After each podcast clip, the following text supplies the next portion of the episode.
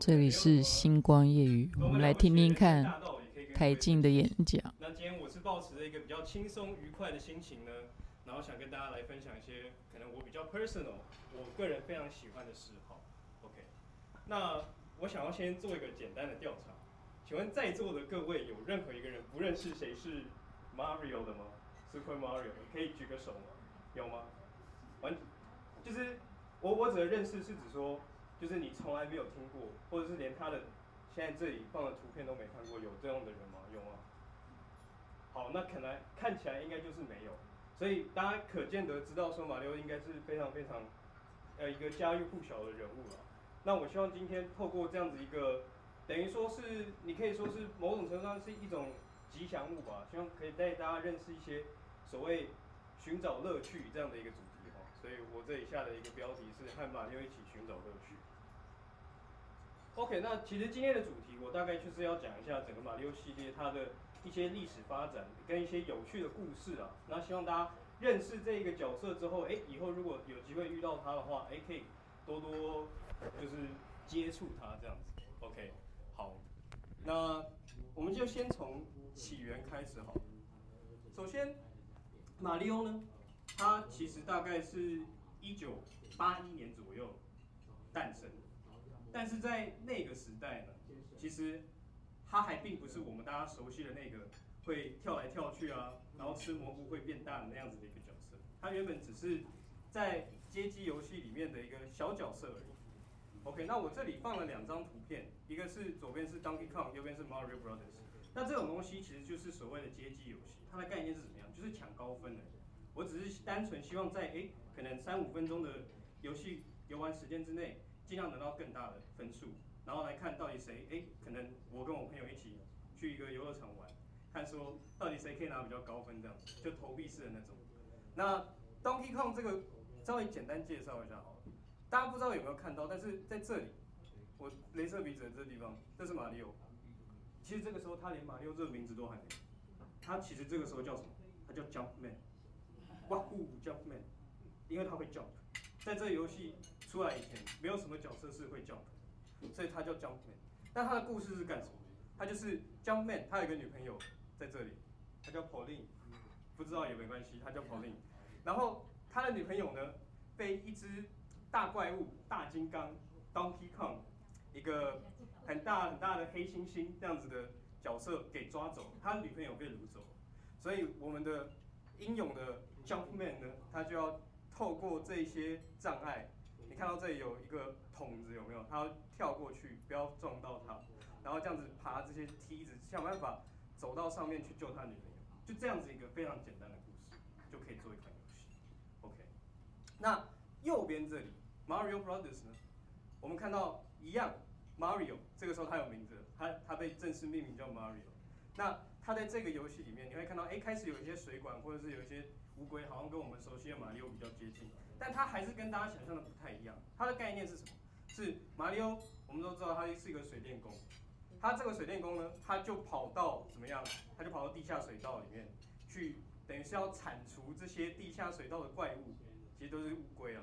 OK，所以也是这样子一个简单的游戏，看你在时间之内可以做掉多少敌人，或者是你在时间之内尽量不要被这些敌人给干掉。我可以跟你讲一个很有趣的事情是。你这个马里奥如果跳在这个乌龟头上的话，你就死了。这跟你可能想象中的不太一样，对，所以这个跟你现在熟悉的马里奥是不太一样，这是它原本的雏形。好，它它怎么样才会死？只要碰到就死，碰到就死。对，它碰到就死。那你要怎么把它干掉呢？是这里有一个 block 叫 power block，你去撞这个 block，你会看到他们都翻翻过来了，他们就有点四脚朝天。它四脚朝天之后，你再去碰它，它就死掉。所以它大概是这种方式去进行。OK，所以这里有两张图片是要告诉大家说，马里奥它的起源是从街机开始。OK，街机就是指这种在游乐场里面会看到的，专门玩拿拿高分的这种游戏。好，那我这边秀给大家看的是，到底现在我们今天先说，因为时间有限的关系，所以我不可能把所有马里奥的游戏都拿出来跟大家讲。如果要列举所有马里奥的游戏的话，应该几百个，那样太多了。所以，我们的 focus 就是在马里奥的主系列，OK？那怎么定义主系列？因为大家可能熟悉了马里奥，诶，他又会玩赛车，他又会好像玩网球，他又会打棒球，他又会打打什么篮球，他好像什么都会。然后有时候还跟他朋友去开派对，不知道在干嘛。嘿，那其实他最重要的游戏是，可能大家应该也知道的，就是跳来跳去，从左走到右过关，然后要去救公主，这样子一个简单的 formula。OK，所以如果我们去看这样子的游戏，我们会叫它 platformer，或者中文叫平台游戏啊。可是你可能听不太懂什么叫平台游戏，平台是什么？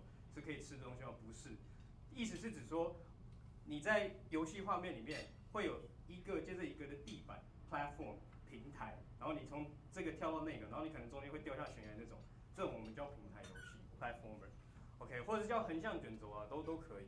那这个是我们的 focus，我们的 focus 会是在这种所谓的平台游戏 platformer 上面，这个是它的主系列，这是它最重要最有名的的系列。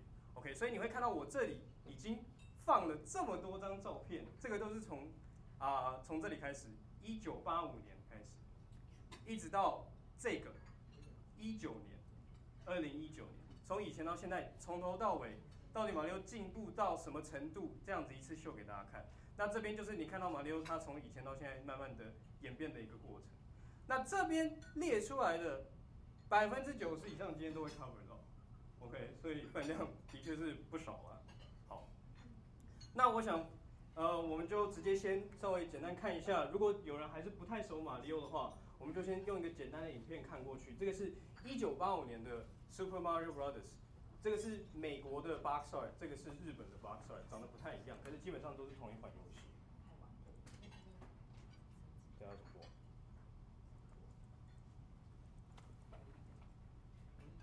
刚不是可以播？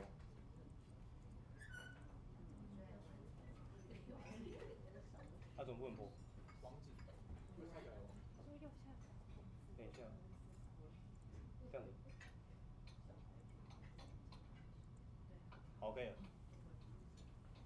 简单看一下就好，可能大概播个三十秒而已。又没有声音了，Technical difficulty，这样子的。好，有了有了有了。它是最早的一个 game 吗？对对对，这这声音好像还是接触不了，听不太到。啊，有了有了。好了，那你可以看到马里奥最早就是这样嘛，从左边走到右边，然后他会把这些人踩掉、踩死，然后他再继续往前走。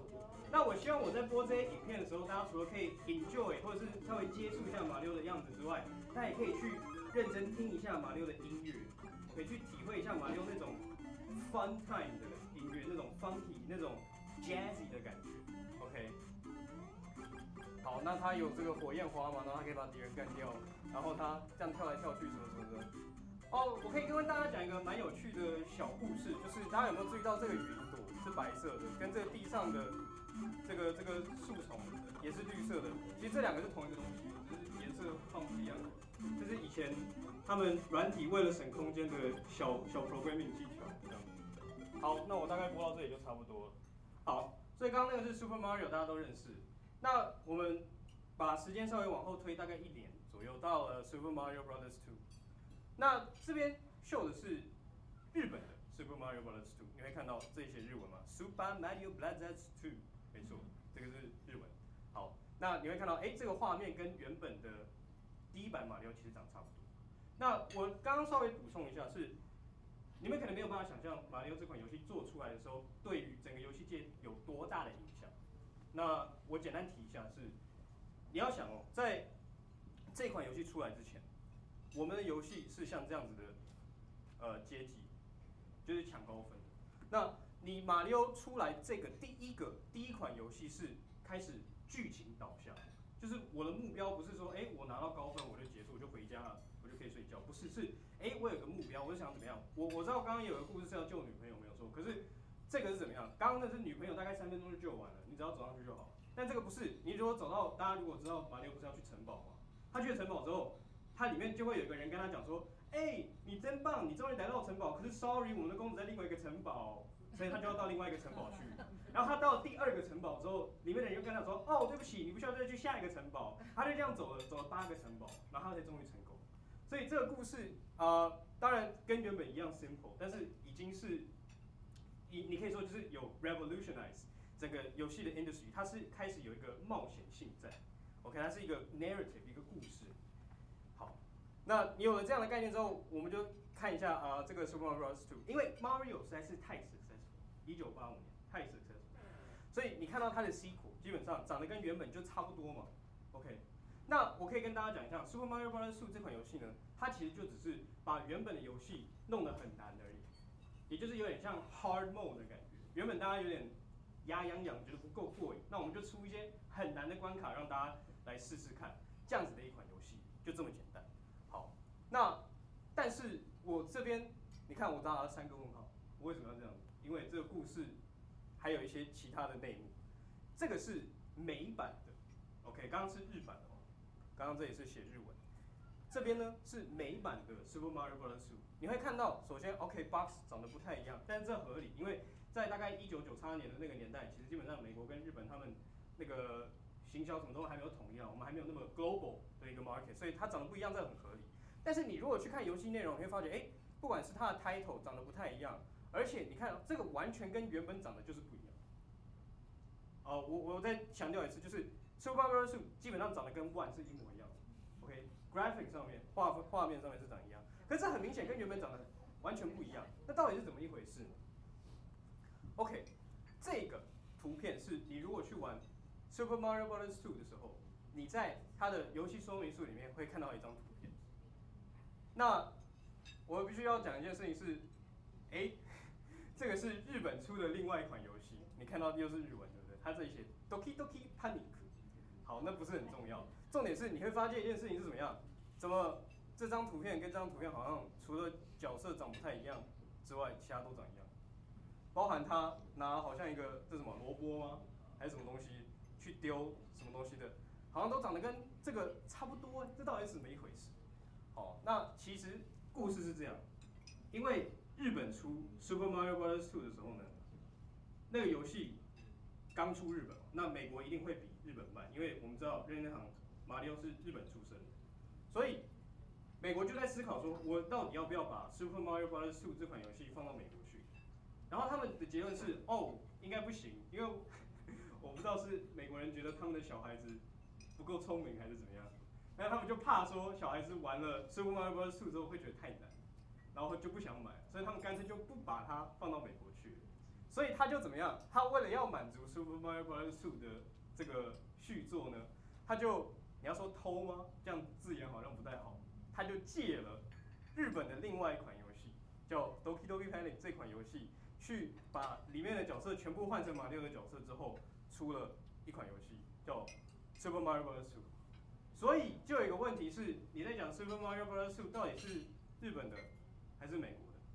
而且更好笑的事情是，后来日本知道这件事情之后，他就怎么样？他自己也出了一款一模一样的，他把美国，他把一个日本游戏变成美国游戏之后，日本再把这个美国游戏转回日本游戏，然后长得还是马里奥，然后他的名字变成 Super Mario USA，因为他是美国做的。大家有理解这个概念吗？好复杂哦，但没关系，你忘记也不是很重要，你只要知道有两个 Super Mario Brothers，到底谁是真的，不是很清楚，但是大概是这样的一个故事。好，所以就会有这个问题嘛，就是我在讲 Super Mario Brothers 2的时候，我到底是在讲美国的呢？西方世界的美国的 Mario Brothers 2呢？还是我在讲东方日本的这个 Super Mario Brothers 2？哦，那相对应的怎么样？你这个 Super Mario Brothers 日版的这个比较难的版本，后来有没有在美国？但是这可能是到了一九九零年代以后，它变成叫什么 Super Mario Bros. The Lost Level，就是失去的一些关卡。OK，那原本就像我刚刚前一页有说的，后来日本又把他们原本已经出了一款日本游戏，再转变成马里奥的游戏，变成 Super Mario USA，所以大概是这样的一个意思。所以横的过去这样子，这两个都是同一款游戏。OK，这两个都是同一款游戏。那纵的是 OK，可能有一些名字相关的问题。好，所以这是跟大家讲一个有关于 Super Mario Brothers 2有趣的小故事。那刚刚我提到说。Super Mario Brothers 2有一个好像正统性的问题，就是到底谁才是 Super Mario Brothers 2？那你如果这样听下来，你可能会有个答案是说，照理来说，如果马里奥是日本的东西的话，那我应该就要让 Super Mario Brothers 2日本的那个当做正统，对不对？或者是你如果刚刚听到说我说 Super Mario Bros. 2美版的其实是偷了一个日本的游戏之后，你应该会说，那其实这款游戏就不应该是一个马里奥的游戏才对，它是盗版，而且事实上也是那款游戏跟其他马里奥的 style 完全不一样。但是，呃，你从现在三十多年的历史来返返回去看的话，我还是会觉得美版的这个 Super Mario Bros. 2呢，还是有它怎么说呢？被这整个系列吸收的一些东西啊。所以我这边也放了一个美版的 Super Mario Bros. 2，也就是 Super Mario USA 的一个影片给大家稍微看一下，大家可以 enjoy 一下这个音乐。这是马里奥原本第一代就有的音乐，这个是马里奥在水里面游泳的时候的音乐，他把它放在最前面。他交代一下故事。那这游戏有一个特色，大家可以知道一下是，你这款游戏不是只能玩马里奥一个角色，你可以玩一共四个角色：马里奥、他弟弟路易吉、跟公主碧姬公主，还有那个奇诺比奥，就是那个蘑菇头。你看到一开始可以选四个角色有没有？然后哎，他选了马里奥进到第一。然后你会发觉一件事情是，他一开始先从上面完全掉下来之后，然后他还进一个门，这跟原本差太多了。而且怎么样？他可以拿东西丢，他可以拿东西丢把敌人干掉。而且你会发现另外一件事情是，它可以把敌人举起来。也就是说，你如果踩在敌人的头上的话，你会把他干掉，你会去把他举起来这样。所以跟原本不一样，你会，马上刚刚就给你解释过了。这款游戏并不是马里奥，所以它跟原本马里奥 style 完全不一样。好，所以这个我大概就播到这。OK，好，那再来是 Super Mario Brothers 3，一九九一九八八年。Super Mario Brothers 3这个就很重要了，这个游戏你可以说是把马里奥原本的概念延伸到极致。OK，你会发觉一件事情是，首先我这里放两张图片，第一个是我们开始有 World Map。第一款马里奥是第一关接第二关接第三关一直走下去，但是现在开始有 World Map，你会从第一个世界走到第二个世界，走到第三个世界，每个世界可能会有它自己的主题，比方说一个沙漠世界，一个冰雪世界，OK，所以它开始有一个世界观，而且这里我放另外一张图片是，除了我们知道马里奥要救碧姬公主从库巴手中之外，哎，库巴他底下还有一大堆，你要说他的臣子，或者他的一些养子，或者他的一些小孩都可以，OK，所以他开始有一大堆 Boss。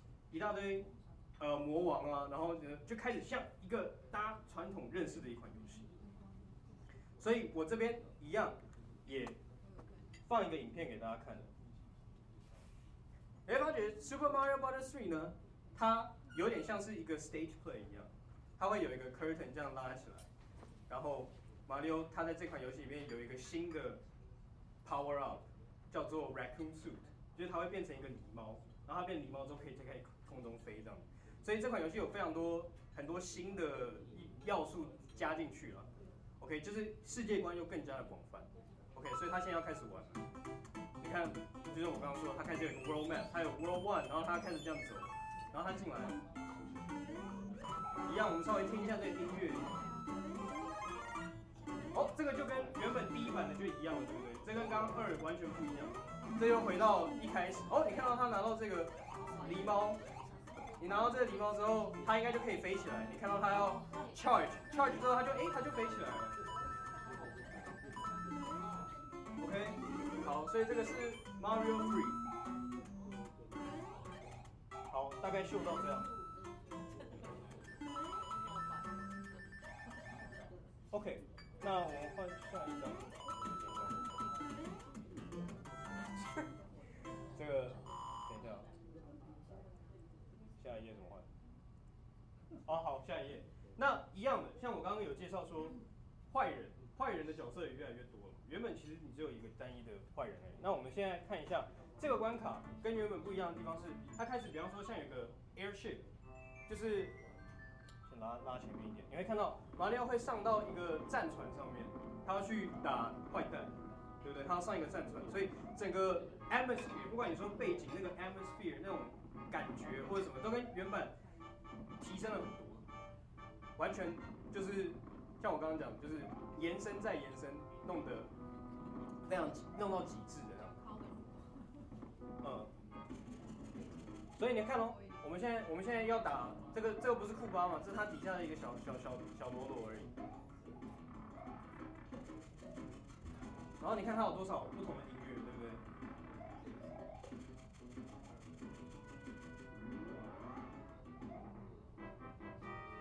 哦，然后这样子也是闯个八八个世界这样子。好，所以你大概知道说，Super Mario Bros. 3，哎，马里奥又再度提升到一个新的境界。这样子好，那我们切下一张。好，那现在到了一九九零年代，我这里有写一个标题是主机战争。这个是什么东西？就是其实一九八零年代的时候，马里奥出来，其实让任天堂这家公司变得家喻户晓。那大家基本上都很爱马里奥嘛。那有些人看了当然会觉得牙痒痒，想要对不对？也想要赚一笔，所以就会有一大堆你要说宿敌、劲敌、rival 跑出来。那其中一个就是 Sega 的这个音速小子。OK，那大家可能也看过《音速小子》，你会发觉其实它的玩法跟马骝也蛮接近的，就是他也是从左走到右，然后他想要冲很快嘛。呃，大家可能不知道这件事情，为什么《音速小子》会出来，就是因为制作《音速小子》的 director 他叫 Nakayuji 桑，中玉司先生，他就是玩马里奥一之一，因为以前一九八五年那个最早的那个马里奥，一九八五年一开始秀给大家看的那个。一九八五年那款游戏没有所谓的储存这件事情，也就是说你从开机的时候，你就要从一之一开始重玩一遍，很痛苦，我知道，但是时代的进步，OK。那这个意思就是说，他每次重玩一之一，他都觉得很烦，所以他要怎么样？他要越快过越好，所以他就想，他就想到说，那我可不可以制作一个角色是可以冲很快，然后可以一下子把一个关卡做完？所以音速小子其实。它会出现，也是归功于马里奥本身。好，那这个是 Sega 对任天堂发出的一个挑战书。那任天堂当然也不甘示弱，他就怎么样呢？他就在下一个，这是另外一个新的主题，已经到了九零年代，我们换了一个硬体，变成了十六 bit 的 Super Nintendo 超级任天堂。那这款游戏是什么呢？Super Mario World，就是跟着主机一起开卖的 Super Mario World。你会看到，哎，马里奥再再升级一次。OK，这这个又是新的主机上面的 color，刚刚又比刚刚好像再更更鲜鲜艳一点，对不对？所以我们来看一下 Super Mario World，我们顺便欣赏一下这音乐。那这个游戏的特色，其实我这里图片也有画，就是马里奥有一个新的，你要说他的宠物吗？或者他的好朋友吗？就是这个恐龙 Yoshi。OK，那你会看到马里奥可以骑在优喜上面，然后优喜它也会吐出它的舌头，哎，它可以把东西吃掉，所以马里奥多了一个这样子一个新的好伙伴，陪他一起冒险。OK。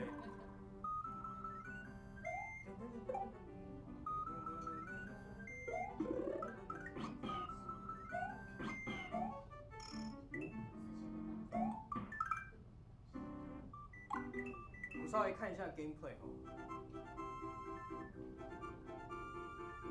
哎，这个故事就是马里奥他跑到一个恐龙岛上面，因为坏人库巴又要把恐龙都抓起来，这样子的一个故事，所以都很像，但是有稍微不太一样。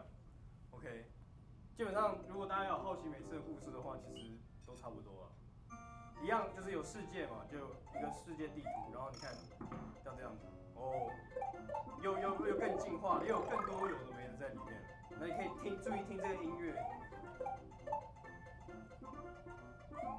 对，所以你看到这些敌人都变成什么？都变成恐龙了，因为他在恐龙岛上。哎，而且马里奥还会怎么样？还会还会旋转，有没有？这他原本不行的，他可以旋转。你看他旋转可以把东西弄掉，他他越来越厉害了，宝刀未老。好，那我们看到我们看到这里差不多。OK，好，所以。这里稍微做一个小结，就是我们二 D 马里奥，这个是二 D 横向的马里奥。这种东西其实从 Mario Brothers 3跟 Mario World 这两款游戏来看，他们都是把马里奥的精髓推展到了一个极致。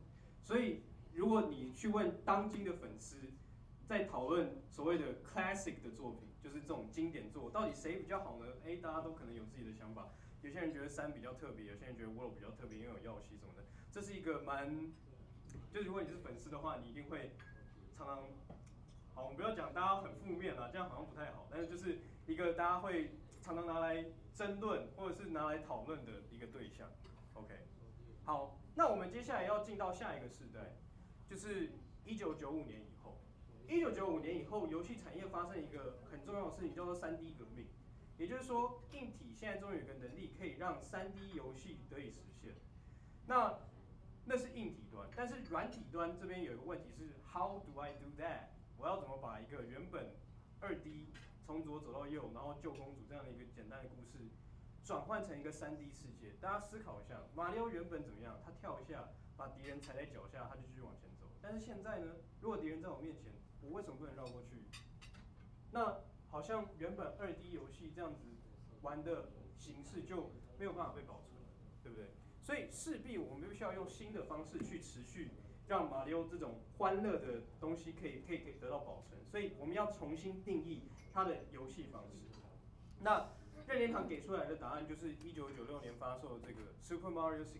那我这里放了非常非常多的图片，你会看到说马里奥。哎，这个是大家熟悉的那个小蘑菇怪嘛，对不对？你会看到说，哎，他明明就可以从旁边走过去啊。的确，他的确就是可以从旁边走过去，他不需要去跟这个家伙在那边硬干，都都没什么关系。然后你看，哎，他可以像这样子在在一个乌龟上面，好像在玩 surfing，或者是你可以看到马里奥可以下去游泳，或者是你看马里奥在这个他去把库巴抓起来这样子，他整个游戏性跟原本就差异非常大。所以我们一样给大家分享一段，呃，玩马里奥六十四的画面。那我先讲一件事情，马里奥六十四到底在干嘛？他的故事还是一样，公主又被库巴抓了，所以我们要把她救回来。只不过这次他被抓的方式是，他把她直接困在碧姬公主的城堡里面。那马里奥要在他城堡里面搜寻很多所谓的力量星星 （Power Star）。所以这个游戏从原本 A 走到 B。然后进到下一关，慢慢走到后面，变成了一个 collectathon。什么叫 collectathon？就是我要收集一大堆东西。所以它的概念是，我的关卡是怎么结束？就是大家这里看到，我如果找到一颗星星的话，这个关卡就结束了。然后我要收集，比方说我要去打库巴，我必须要收集至少八十颗，哦，好像是七十颗，至少七十颗我才可以去挑战它，这样子的一个概念。OK。那我这里播了一个影片，是你可以说马里奥六十四最有名的一一一个关卡吧，大家可以稍微看一下。哦，你看它现在变成三 D 马里奥了，那个一就是告诉我说，哎，我需要至少拿了一颗星之后我才可以进去，哎，所以它可以进去了，因为它可能已经玩过其他的关卡。你可以看到它上面有四颗星，所以它已经玩了四个关卡。然后他现在在里面有点探索性质，你在一个城堡里面探索，然后你发觉说，哎，我探索的过程当中，我可能会找到很多秘密、隐藏的东西，然后隐藏的东西就是什么？就是我要的那些星星，所以它是一种 reward for exploration 的概念。OK，它有一种 sense of wonder，一种希望玩家可以去探索它的周围环境。好，那我们直接稍微让它往前一点。好，你看一下他干嘛？他得到一些讯息之后，他知道要跑进这个窗户里面，然后有一个隐藏的关卡。嘿，然后他告诉你这是一个 secret slide，这是一个溜滑梯的关卡。那这首歌大概也是马里奥六最有名的一首，就是他的这个溜滑梯。你就看他怎么溜了。兄弟，你要不要溜了？好，他要溜了。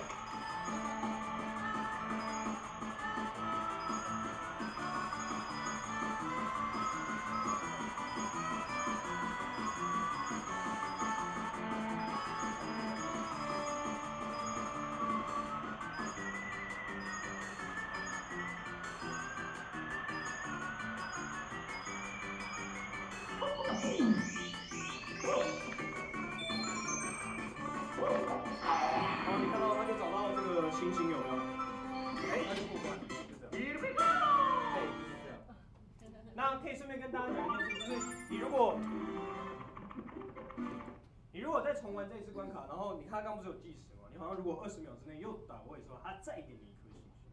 所以就是有这种感觉，就是你永远都不知道宝藏藏在哪里。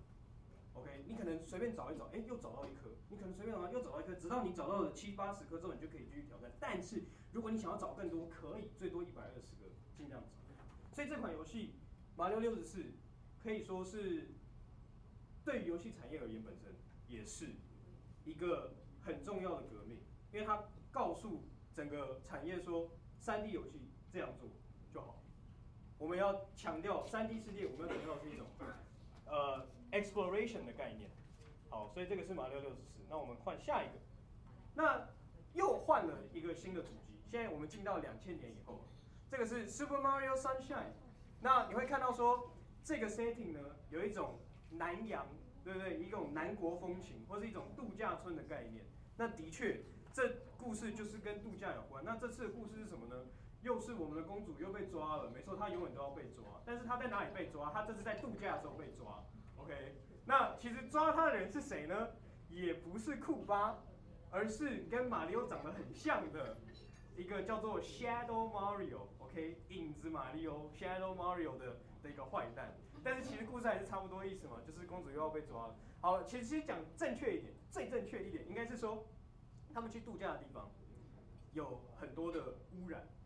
然后因为坏人长得跟马里奥一样，所以当地的政府就认为应该是马里奥造成的，所以马里奥就要背黑锅，要把整个整个岛清清干净这样。他的故事大概是这个样子。所以你会看到马里奥背上背了一个东西，这个东西是怎么样？它就是喷水的。等下我们会看到，它就是把身边的污染物全部都可以清掉的一个一个一个概念。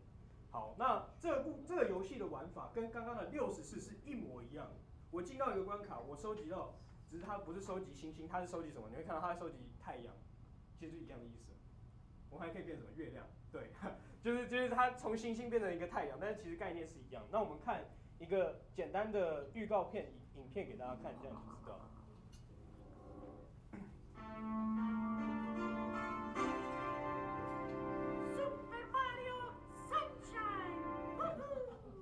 哦，对了，马里奥的配音是六十四以后开始的。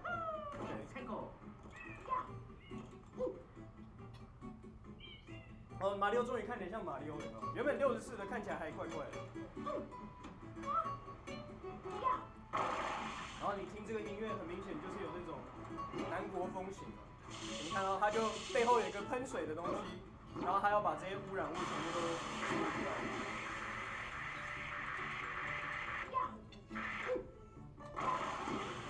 对，然后它背后这个还可以当一个 jetpack，有没有？还可以当一个像喷射火箭一样的。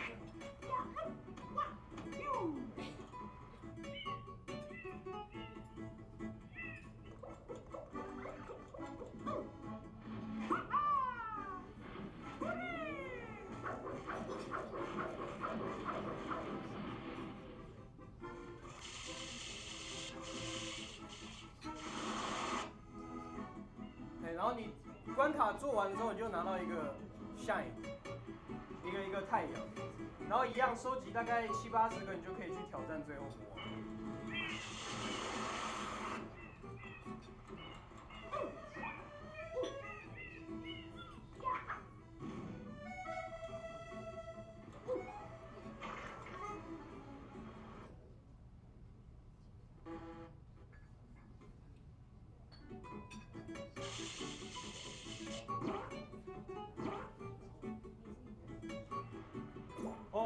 药药系也在这款游戏。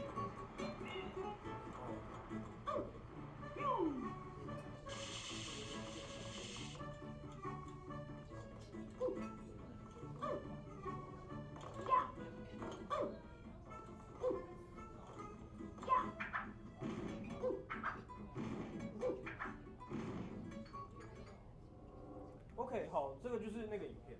那我这边想要跟大家讲一个。小事情就是刚刚不是有跟大家讲说，这次的坏蛋是这个 Shadow Mario，这里刚好突然间出现他。那其实哦，我我觉得应该没有人会在乎这个已经几年了，二十年游戏的剧透吧，应该没有人 care。对，那个这个 Shadow Mario 其实是谁变装的？其实是他变装的。那请问这位是谁？这位其实是库巴的儿子，大家知道库巴有儿子吗？不知道，库巴有儿子，他他叫什么名字呢？他叫库巴 Junior，真的，他就叫 Junior 而已，好像就是库巴二世。那这个故事其实是怎样？是库巴他骗他儿子说，你妈妈是 B G 公主，然后他就想要把 B G 公主抢回家，然后他就假扮成马里欧，然后让他背黑锅要去亲一个一个一个那个 island 这样子，亲亲一个岛屿这样子。所以其实真正这个游戏是第一次库巴 Junior 出现的游戏。那我这里就不秀那个影片了，好不好？有兴趣的可以上网看一下库巴 Junior 第一次出现是在什么地方，在这里。OK，那下一张。好，再来就到了 Wii 的时代了，零七年的 Super Mario Galaxy。那我得说一件事情是，Super Mario Galaxy 这款游戏对我而言呢，是非常重要的一款游戏，可以说是算是几乎是我第一款马里奥游戏。对，所以它在我心里占有一个非常崇高的地位。但不是只有我这样说而已，OK？其实基本上。你去问大部分的玩家，大家也会说 Super Mario Galaxy 是一个非常非常特别的马里奥，因为它跟你既定的马里奥印象不太一样。原本马里奥给大家的印象应该是一种就是 fun time，一种 relax，一种它虽然可以很难，没有错，我知道就是跳来跳去，有时候你会死掉，但是原则上它给你的感觉都是一种轻快的。但是这款游戏，首先它叫 Galaxy，所以马里奥这次的冒险它会跑到。浩瀚无垠的宇宙里面去，那他为了要让这样子的一个 setting 能够很能够被彰显出来，所以他使用的音乐或是他使用的 atmosphere 就跟原本马里奥大相径庭，差异非常大。那我们可以看到，你看像马里奥从一个火山后面这样飞出来，或者是你看到这个他好像站在一个星球上面，OK，或者是这个这个是马里奥他在这款游戏里面的一个 world hub。就是他最常待的一个基地，OK。那比方说六十四，它的基地是城堡。那 Sunshine 它的基地就是一开始给大家看到那个广场。那这个它有些基地是一个，这个是一个天文台，它会从这个天文台里面飞到很多不同的银河系去，然后去怎么样？一样去收集星星。刚刚六十四的时候，我们是收集力量星星，然后到了阳光 Sunshine 的时候，我们是收集太阳。那这款游戏我们又回到收集星星，OK。但是 gameplay 都一样，都是到不同的关卡去找到星星，然后再回来，再进到下一个关卡。好，那我们一样看一个影片给大家看。It's me, Mario.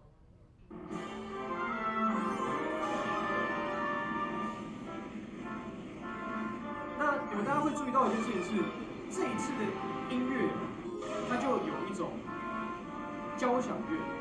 管弦乐的 quality，那这款游戏也是第一次马里奥直接请真的交响乐团来录音。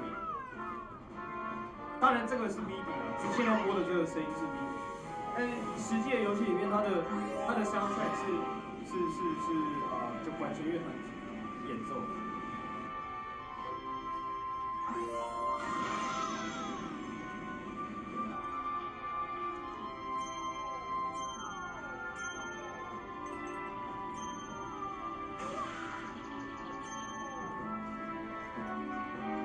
所以你会看到这款游戏就是马六从一个星球飞到另外一个星球，想办法找到他要的力量。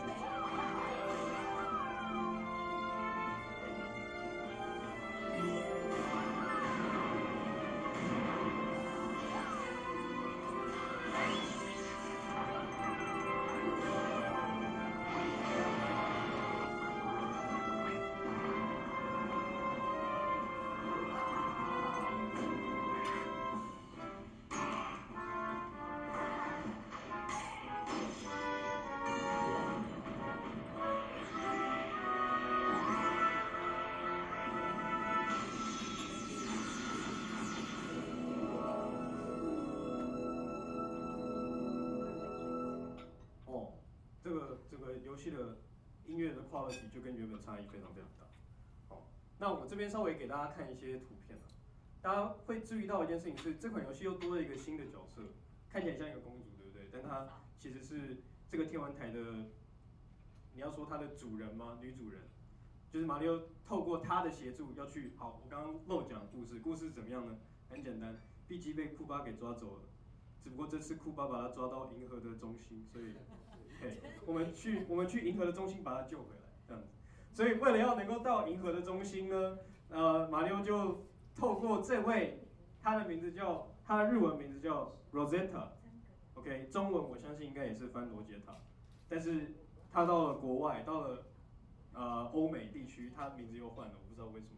去问 localization team 到底发生什么事情，但他叫 Rosalina，OK，那她是那个天文台的女主人，所以他就告诉马里奥说，哦，你如果可以，因为库巴把这个天文台的，你要说它的燃料，它的燃料其实就是那些星星，他把他的星星都抢走了，因为他自己想要飞到银河的中心去，所以他就跟马里奥说，你如果可以把这些星星要回来，power 我的天文台的话，我就可以载你去中心，把你的重要的人，就是 BG 公主救回来。这样的一个故事，所以这个是 Rosalina。那我这里又放了另外一个图片，这个，这个，这个是跟他有什么关系？就是在这个天文台里面住着很多，你要说星星人吗？就是外表看起来像星星的人。那他们叫做日文叫 Chico，中文应该也叫 Chico。然后到了国外叫 Luma，反正又是 localization 的问题，不重要，反正你就当做星星人好了。你可以看到这里有这个星星人，也也会在这个游戏里面，像这里也有一个，这里有一个，刚刚好像在哦这里啊，这这里也有一个，或是前一页，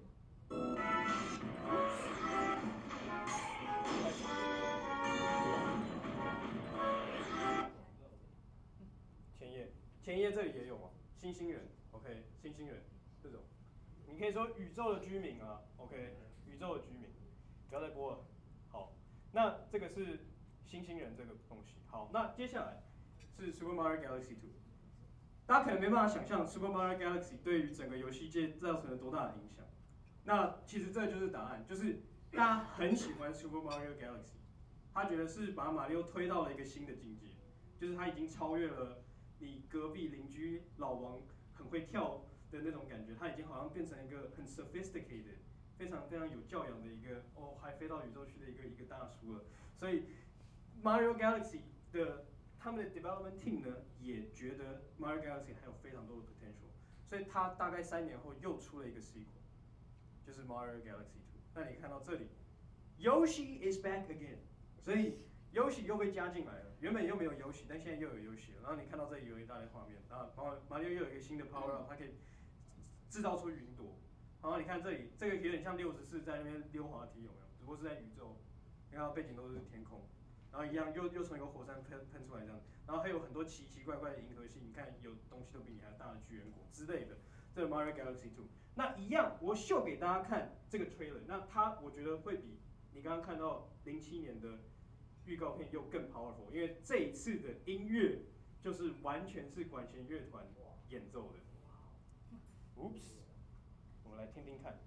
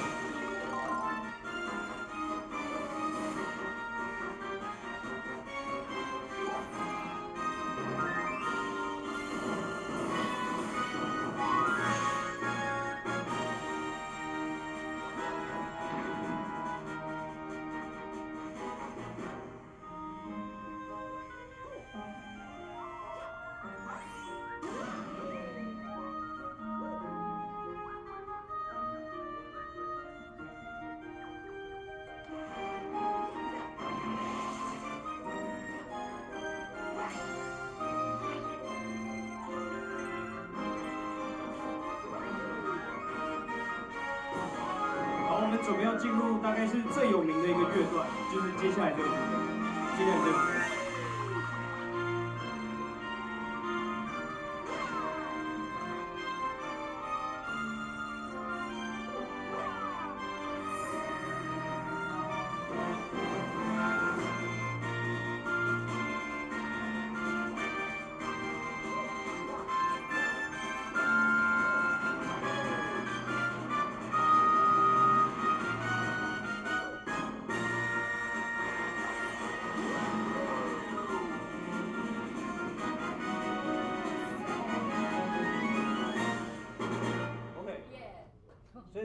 Mario Galaxy Two。那你如果要问这个游戏的故事，那我觉得我已经讲过了，就是一模一样的故事。而且很扯的事情是，这明明就是 sequel，但是他好像当做前前前面那一位从来没有发生过，重新再把第一款的故事再重讲一遍，只不过 setting 长不太一样，就是马里奥不是在天文台，他是在他自己的头上，这是他的 spaceship，他 spaceship 长得跟他长得一样，然后这次的主人是他，而不是前面那一位看起来像公主的，基本上是一样的东西。但是这款游戏呢，它的就是玩游玩长度是原本的两倍，就是它原本那款游戏总共可以收集到一百二十一颗力量星星，这款游戏 double that 两百四十二颗，所以就很有分量的一个游戏。好，换下一个。OK，那我这边讲一个另外一件事情，就是我们其实后刚刚后半段花了很长一段时间在讲 3D 马里奥。三 D 马里奥跟原本二 D 差很多，但是在马里奥变三 D 的这段期间，有一些人就很怀念原本二 D 的游戏，所以你会看到从零六年到一二年这段期间，陆续出了很多很多原本二 D 类型的马里奥，你会发觉大家长得都差不多，只是把它的画质提升到当代的的的技术而已，所以你会看到基本上大家都叫什么 New New 都是 New 新超级马里奥兄弟。New Super Mario Brothers 还有二，还有 V 版的，还有 VU 版的，还有一个路易吉版的，但其实基本上概念都差不多。那有些人其实看任天堂出了一系列这样之后，有点玩到后来就有点腻了，因为其实都是换汤不换药啊。OK，都差不多。它虽然有时候会有新的 Power Up 或者什么有的没的，但其实概念都差不多。所以任天堂后来干脆怎么样？他说好算了，你们都不想再玩二 D 马里奥了，那我就让你们自己玩好了。所以一五年的时候，他们在 Wii U 上面出了一个叫 Super Mario Maker 的东西，也就是说，他直接把制作马里奥游制作二 D 马里奥游戏的权利给所有世界的玩家。这个游戏的概念就是，你可以自己编辑属于自己的马里奥的 stage，然后分享给全球的人去玩。OK，到现在都还有，所以如果有兴趣的话，可以 check it out。好，那。接下来这个是 Super Mario 3D World，这个是有一点把二 D 马里奥跟三 D 马里奥结合在一起的一个很奇怪的东西，就是它玩游戏的形式跟二 D 马里奥一样，从左走到右过关就好，但是它的 setting 是在一个三 D 环境之下，这也是一个 home console 的游戏。那你会看到马里奥在这款游戏里面有，比方说它有多了一个东西叫 Clear Pipe，就是它的水管会是透明的，或者是你看马六可以变成一只猫，OK，马六可以变成一只猫。这是它这个游戏的一个最大的卖点，你看都放在这里。为什么要变成一只猫？因为变成一只猫，它就可以爬墙壁。好，所以我们稍微简单的介绍一下这款游戏，给大家看一下。一样，大概两分钟就看完了。那大家可以看到这款游戏的重点是有这个猫啊，另外一点是它一样可以很多人一起玩。原本刚刚那些三 D 都是单人游戏，就是一个马里而，且你也不能找其他人陪你。可是这款游戏你可以合家欢乐，你可以最多四个人一起玩。那他就挑什么角色？你就看马里奥、路易吉、碧姬公主跟奇诺比奥，而且还多了一个 Galaxy 里面的那个 Rosalina、Rosetta。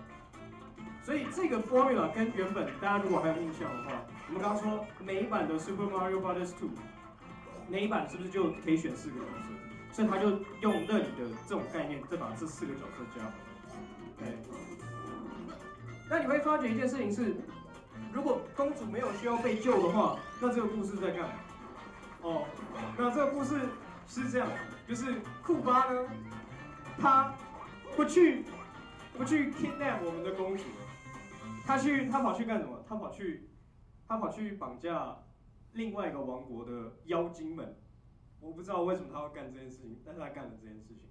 所以马里奥跟他的好伙伴就不在蘑菇王国了，他们就跑去妖精王国，要去救妖精王国的妖精。所以公主她在这里，好不好？其实故事还是一样，但是我们在意马里奥的从来都不是他的故事，而是他带给我们的那个乐趣、那个 fun，还有他给我们看的 setting。好，所以这个是 3D World。那再来就是 Odyssey。好，那我必须要讲一件事情是，大概就是一零年代这个时候。刚刚可以看到，不管是二 D 的文艺复兴、复兴时期，或者是刚刚那个 Super Mario 3D World，有点像是任天堂在打安全牌。就是他知道说大家都很喜欢马里奥，我们就一直出马里奥，大家就会吃下去，就会消费。所以其实很多人都觉得任天堂有没有新的东西？因为距离上一个真正的 3D 马里奥一零年已经好一阵子。你如果看这里一七年的话，就是等于是七年的意思。所以当马里奥一七年回归的时候，大家其实是非常兴奋，因为这款游戏它不仅是回归原本 3D 马里奥的 formula，它是回归最一开始的马里奥的 3D formula，也就是64的 formula。为什么要这样讲？原因是因为这个刚刚没有稍微提，但我稍微简单讲一下，就是马里奥三 3D 版的马里奥到后期的时候，其实都越来越像关卡。什么意思？就是原本64大家还有印象，我是有点像在找宝藏一样，我给你一个大世界，你从左走到右，你不见得找得到东西，但是哎，你如果觉得那里好像很 suspicious，很可疑，你过去，哎，你搞不好就找到一个星星，然后你就过关。但后来不一样，尤其像 Galaxy，虽然我们都说 Galaxy so good，但是 Galaxy 其实某种程度上，它根本就是 3D 版的从左走到右。你就是从一个星球飞到一个星球，飞到没有地方飞为止，你就拿到星星，真的就只是这样。偶尔有一个魔王而已。其实是 linear 的 structure，是一个线性的 structure，跟那种开放式的 structure 不一样。只有六十四才是纯粹开放式。所以到了 Odyssey 的时候，任天堂就说：“好，我知道大家其实很期待这种 open 的感觉。”所以他让 Odyssey 回归这种 open 的感觉。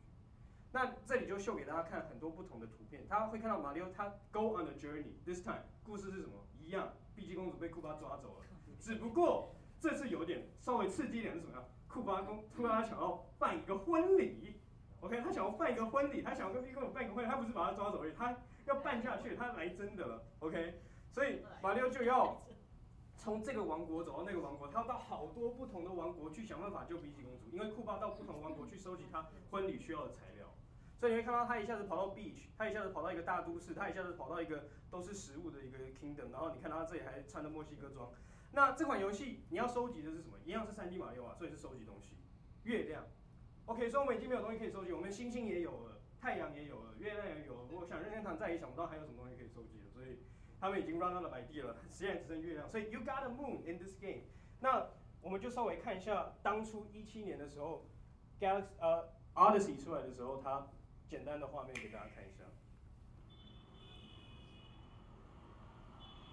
看起来很像纽约，对不对？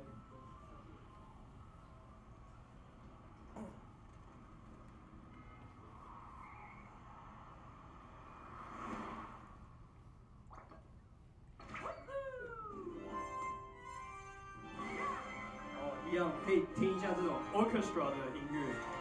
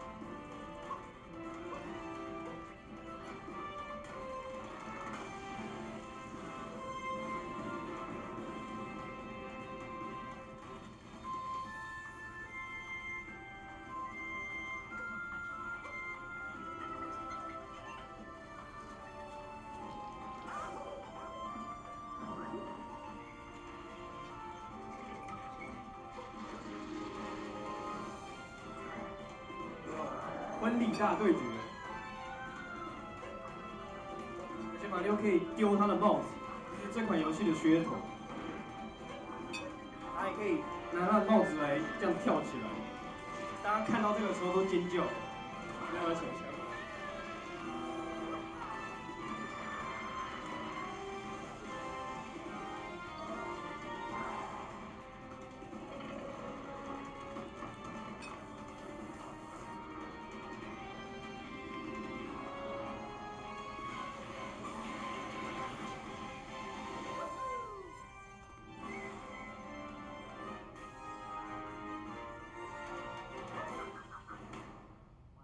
That's Odyssey。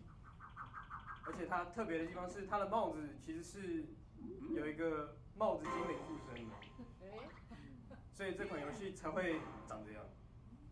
OK，所以我这里有放它的图片。好，所以这个是 Odyssey。那 Odyssey 大概就是最新的马里奥 3D 的游戏。OK，好，那接下来其实就很轻松。嗯，不动。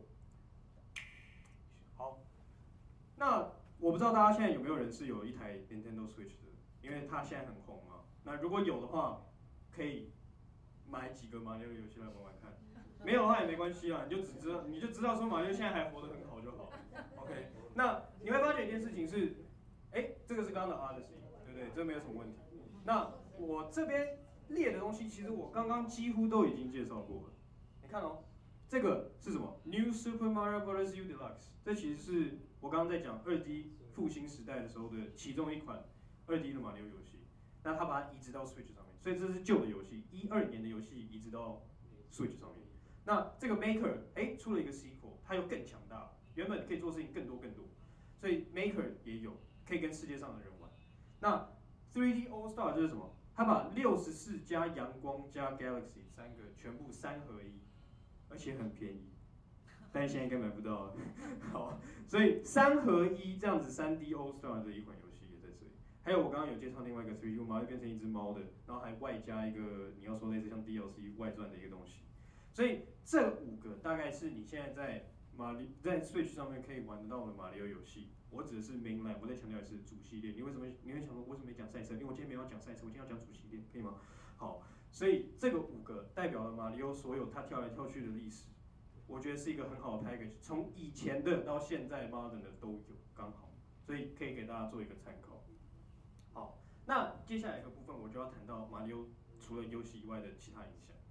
那首先这里，我不知道大家有没有概念，但是大家如果现在去日本大阪，大家如果有去环球影城的话，就可以去什么 Super Nintendo World，OK，这个是日本的，这个是他们当初出来的一个广告 PV。然后这个是他们实际的样子，所以马里奥现在已经不光是一个单纯的游戏大叔而已，它已经进到了 mainstream，他已经进到了我们的主流文化，他已经变成了游乐园里面的其中一个吉祥物了。OK，他可是跟环球影城一起合作，当然任天堂没有厉害到可以自己开一间乐园，它不是迪士尼，unfortunately，所以它必须要跟另外一个其他比较大的公司合作。那它现在是附身在我们的 Universal Studio 里面，你去日本也有。你现在去啊、好莱坞的也有，未来 Singapore 跟 Orlando 也会干，所以马里奥会正式成为游乐园的一份子，他已经是了。OK，大家可以好好的去看一下马里奥到底在那里有什么东西可以 offer 给大家。如果大家今天听了我刚刚整个介绍之后，认识了很多新的角色的话，诶，也许你看到周边就会想买。好，我不是要跟你讲把钱丢给任天堂啊，但是因为对我来说没好处嘛，我也不是他的公司公司的员工，但是。OK，就是有机会的话，也许你们可以可以可以去去好好玩，OK，好好的去享受这样子。那另外一个当然就是，我想这也是为什么我今天会要讲这个 topic 的原因，就是 The Super Mario Bros. Movie 现在刚好在电影院正在上映。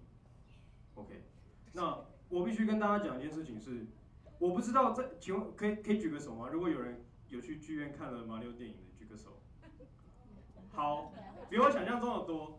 OK，可以，没问题，没有看也没有关系啊。那有兴趣的话，请多多支持，好不好？请多多支持。那我我想要讲的一件事情是，我刚刚在我的投影片里面介绍的东西，或者我放的图片，其实基本上如果你去看电影院的内容的话，你应该都找得到。OK，我刚刚我随便举几个简单的例子，包含这样会不会剧透？好，那算了，反正就是我刚刚介绍了很多画面，其实你在电影里面都有机会看得到，好吗？所以你看，像这个这个画面，好，这个跟刚刚的剧透一点都没有关系，因为这个是赛车嘛，马里奥也会赛车，这个应该大家也知道，虽然不在今天的讲讲的范围之内。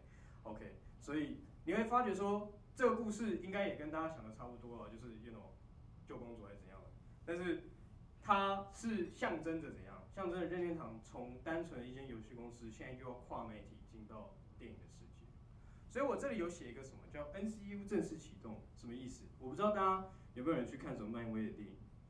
我们通常讲漫威电影的时候，我们会叫它什么 MCU 嘛，就是 Marvel Cinematic Universe，因为它很多电影彼此之间都 share 同一个宇宙观嘛，所以我们叫它它的它的呃，那现在大家看到马里奥电影出来之后，大家就会嚷嚷着说，那是不是任天堂也可以做一个他们自己的电影宇宙？因为说真的，任天堂不是只有马里奥而已。虽然你如果只出马里奥电影的话，你应该也可以写个十十来部啊。其实你刚刚看到那么多游戏，每一款游戏都可以变成一个，都可以。就是它的素材都可以拿来变成一部电影嘛，所以其实马里奥自己就可以搞一个他自己的 MCU 了，对不对？Mario Cinematic Universe。但是大家想要的不是只是 Mario，大家想要其他的，其他任天堂 IP，包含萨尔达传说，包含呃卡比啊，或者是甚至其实宝可梦已经有了，但是那个有点在讨论范围之外。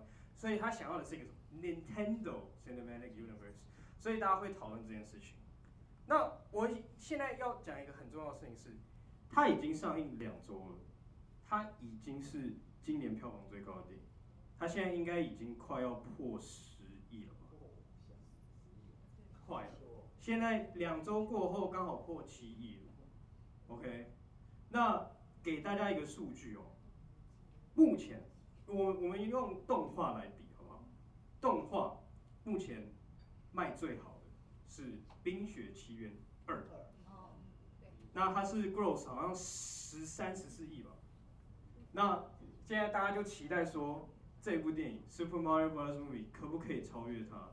因为他在第一周，他就已经打破了《Frozen Two》，他已经打破他的记录。第一周，第一周好像 Frozen 是《Frozen Two》《冰雪奇缘二》好像是五亿多，那他已经他也是五亿多，但是他比他多一点。而且重点是，五亿多的这个数字对于《冰雪奇缘二》而言，它是全世界都已经开放，但是马里奥到现在今天还没有开放日本，还没上哦。所以等到日本、韩国，你想，本家就是日本嘛，等到日本再进来的时候，我觉得他真的很有机会可以抢第一名。好，那你听了这个之后，我不知道会不会吸引你去看这部电影，希望是可以，因为。我有我自己的 agenda，OK，、我希望你去看，呃，但是你不要进去 expect 一部什么旷世巨作会让你感动落泪，拜托不要，你就把我们今天这样讲下来的这个 feel，就是一种 happy feeling 的东西，带进电影院里面，然后去 enjoy 他那种 fun time，他那种，我建议如果各位在座的有小孩的话，请带他去看吧，OK，带他去看，带他去欣赏这部电影，因为他真的是。just pure joy，OK，好，那我觉得最后的最后，我想要播一个简单的影片来 summarize 马里奥可以带给我们的 fun 到底是什么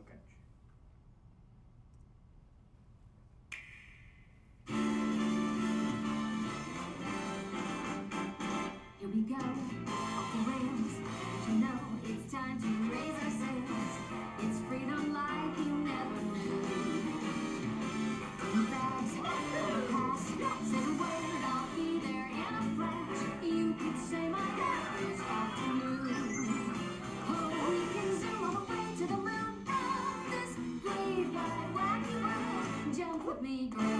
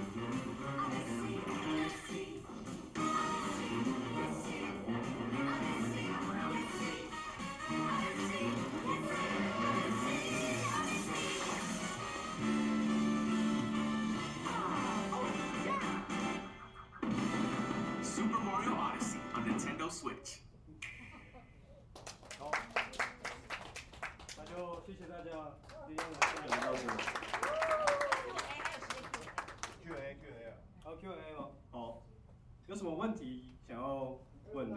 有有有。是是，请说。我不暖在献花，我说 你可以更热烈，没有两个小小问题，第一个好，我从一开始看的时候，我第一集我玩过，后来就没玩了，我只好奇呢刚开始那个音乐有点像罐头音乐，然后到这个管弦乐，请问他是自己马里奥请人家编的，还是借用别人的？是第一个哈。第二个就是，呃，我知道你才艺双全哦，你像学霸哦，请问你同意台积电的吗？好，谢谢。好。那个，首先关于 music 的部分，其实我不知道大家有没有发觉，但是我希望大家在看我这个 presentation，为什么要一直播影片，就是因为我其实想让大家有那种音乐上面的刺激。我我不知道大家有没有什么音乐出身，这不是很重要，但是我就是希望给大家一个马里奥的刺激，就是你大概听到这种感觉就知道是马里奥。我觉得就马里奥的音乐来讲，我我先讲一件事情是，马里奥有一个很有名的作曲家，他叫做近藤浩日先生，他是日本的日本作曲家。那从第一部开始。他当然不是每一首曲子都是他谱，但是很多最著名的曲子都是他谱。那当然最早，因为其实这种谱曲是跟音源有关，就是早期的游戏机可能音源只有一两个频道，所以他可能要很简单的方式情况下去做这种。那到了后来越来越多频道，它可以有越来越多声音进去之后，它当然可以做比较好的发挥。那我想大概可能呃，二十一世纪开始之后。大家知道 MIDI 嘛？音乐不是可以有一个程式用 MIDI 就直接谱就好。那大家为什么不喜欢 MIDI 的原因，是因为那听起来就很生硬，就感觉就是电脑谱，所以就没有那种 feel。那刚刚讲到管弦乐这个部分，像其实 Odyssey 也是，大家应该很明显的可以听得出来，其实那也是管弦乐 feel 很很重。当然那只有一首曲，其实还有很多。看我我刚刚最后播的那首比较偏爵士。其实马里奥，如果讲现在的马里奥来讲的话，应该是爵士乐的最佳代表。可以跟大家讲一个有趣的事情是，现在美国很多就是那种做爵士乐的，就是包场去去演奏的人有没有？他们的 repertoire，他们的音乐库就是马里奥的曲子。现在马里奥已经进到爵士乐的曲子曲子里边。那至于管弦乐这部分，我觉得是 Galaxy 本身的特征。首先，Galaxy 刚好不是金南浩是先生谱的，是另外一位。但是 Galaxy 本身就是要有那种就是浩瀚无垠的感觉。所以他们才特别找管弦乐谱。其实刚刚秀给大家的预告片，其实那是 MIDI 的，我不知道大家听不听得出来。一开始那个是 MIDI，它是游戏里面才变成管弦乐。OK，那其实这种东西我觉得有点像是说诚意吧，就是任天堂有多少诚意？因为其实把管弦乐放到游戏里这种问题，就是你愿不愿意多花那个钱，对不对？就是你还要多另外请个管弦乐，还要跟他排练。然后还要怎么样怎么样怎样，然后去去让他录进去。那任天堂网络上也找得到，就是有好几个影片。如果你上网查 Super Mario Galaxy Orchestra，那你可能会看到有任天堂的影片，就是他出就是他们请管弦乐帮他们谱 Galaxy 的曲子。那在那个场地里面，你也会看到就是任天堂的 developer Big Shot，像宫本茂先生或者是其他的人在里面。所以这些曲子基本上都是任天堂自己找作曲家去谱。OK，那至于第二个问题，台积电这个我是不方便透露啊，因为怎么讲？对啊，是啊，我我妈说什么今天晚上有木曜4超玩会播播，其实其实如果只是讲内部影片的话，那只是单纯就是跟合作拍一个影片而已。那我其实贡献也没有真的到很多，说真的，我只是去体验一下他们的的的东西。那你说？怎么讲？你你说有没有要被他吸收什么？我觉得那种东西跟任何人求职的立场都差不多。应该是这样讲，你如果针对我的学系好了，我们其实有点像是说，就是应该怎么讲？应该说台积电它本来就会要人，而且他们很缺，至少根据他们的说法。所以，我也没有什么特别的，就只是 他会不会他他会问所有人，就是他不是只会问我。他会问我们实验室所有的人，他会问我们全校所有的人。其实只要你有兴趣，你去参加这些讲座，他就问了。那你说，因为我去帮他拍了一个影片，所以他会不会问？那他当然还是会问，就只是大概是这个意思。OK，那至于以后会不会，我我现在也还还没有很确定要不要马上就是未来人生规划还还有在讨论的空间嘛，所以对，大概就是这样。好，还有还有人有什么问题吗？鲜花，鲜花，鲜花时间。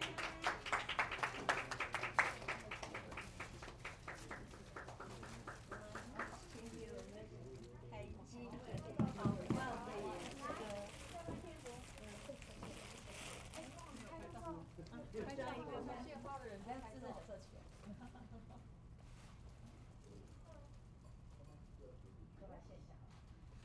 第一次看到主讲人得到这么多花，凡事都有历史，大家都要小心啊，哦，谢谢社长。谢谢，我们俩才资深小社企，也给你拍个照。OK OK。好。帮忙选。可以，拍一张再见。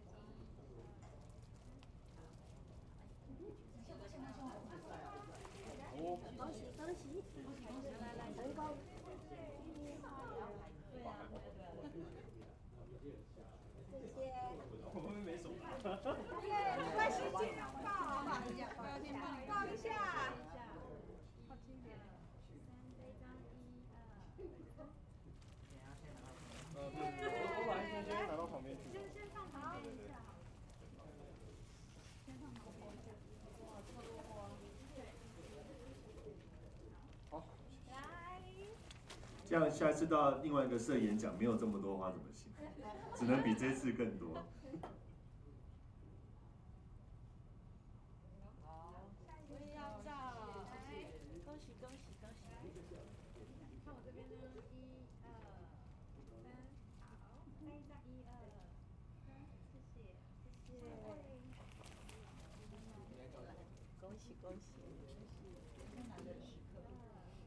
三，谢谢。下一个。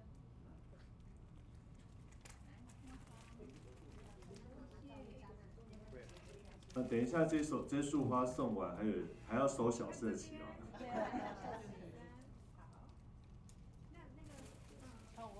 一起好了，来一起。来一起，一起，沾沾个光。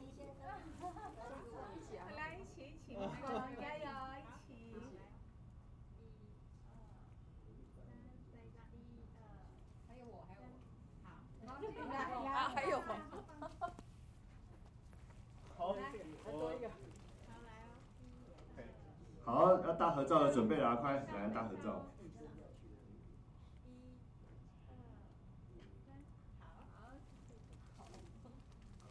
好。那个社长小社旗，快点快点，社长社长，议程先跑完，大合照后续再来。后续再来，我们现在议程把它跑完。议程先跑。对对对，谢谢。来，小社旗，小社旗，感谢主讲人精彩的演讲。不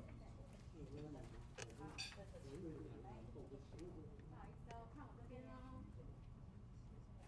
一、二、三，再一张。等一下，我直着再拍一张哦。不好意思，请等我一下。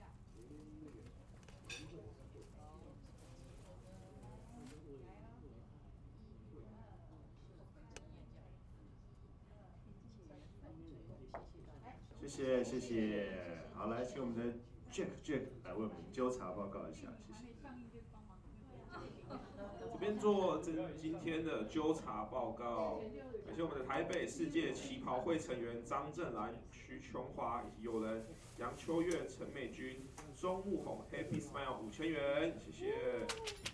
以及我们的维德留学移民公司负责人简芳玲 Happy Smile 一千元，谢谢。谢谢谢谢，那请我们的 P E E V 来为我们宣布今天的出席率。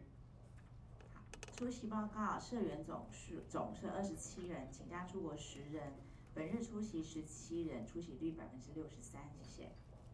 好，谢谢。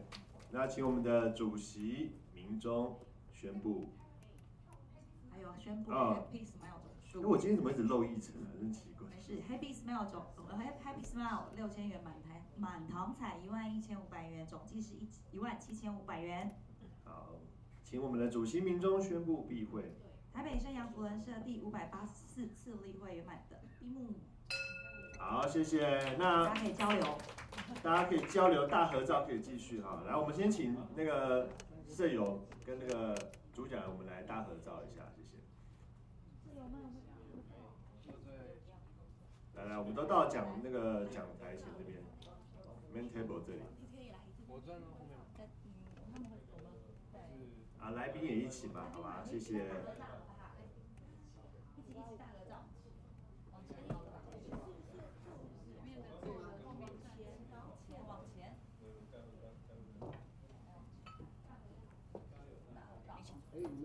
坐前排，我们站后排。对啊。那我们这样子碰前排。不是不是不是，你们坐前排，我们站后排。好，那这样可以吗？位置够吗？还在请你。我再拿几张椅子。对啊对，您。够了。我们站后排。来来来，请。再拿几张椅子。一起来拍，一起来拍。秘书。秘书。然后咱小鲜肉今天。小鲜肉。喂，小鲜肉。没有关系。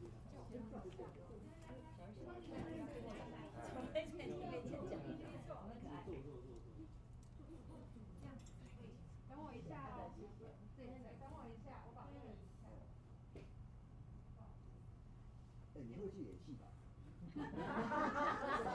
不是，对呀，那个戏光那么不要，在想那个什么？青出来是演，你演戏比你老爸好。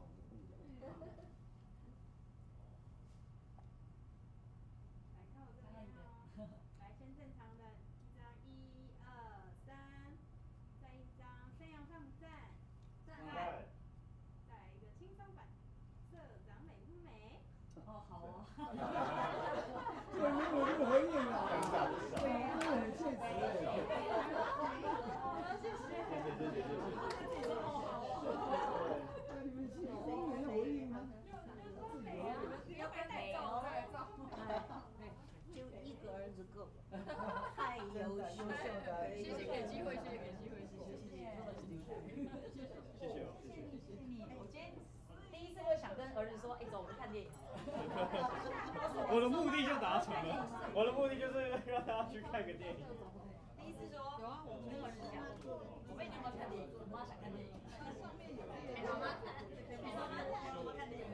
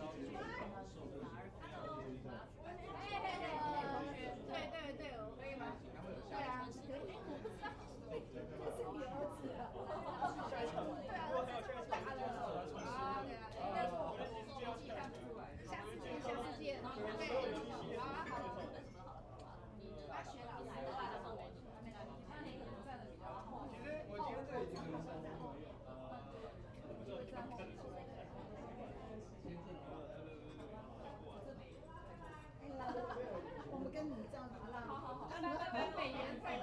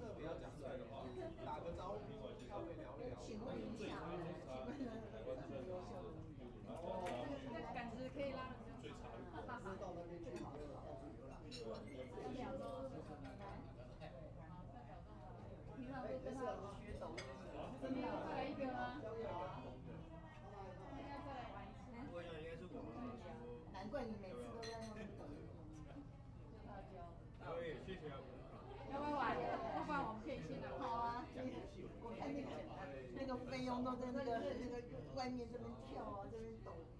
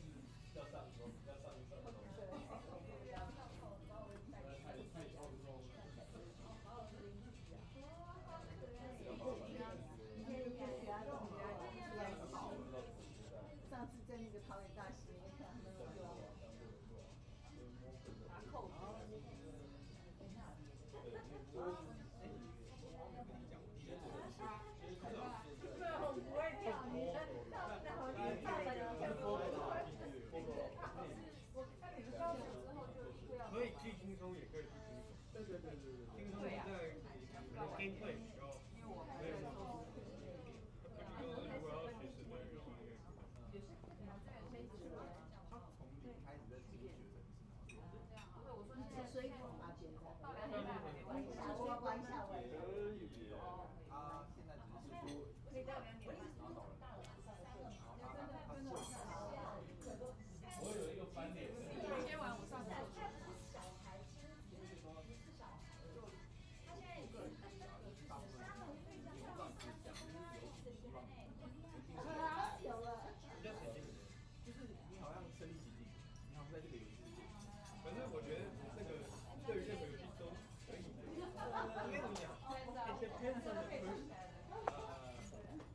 你能不能沉浸在里面不是我的够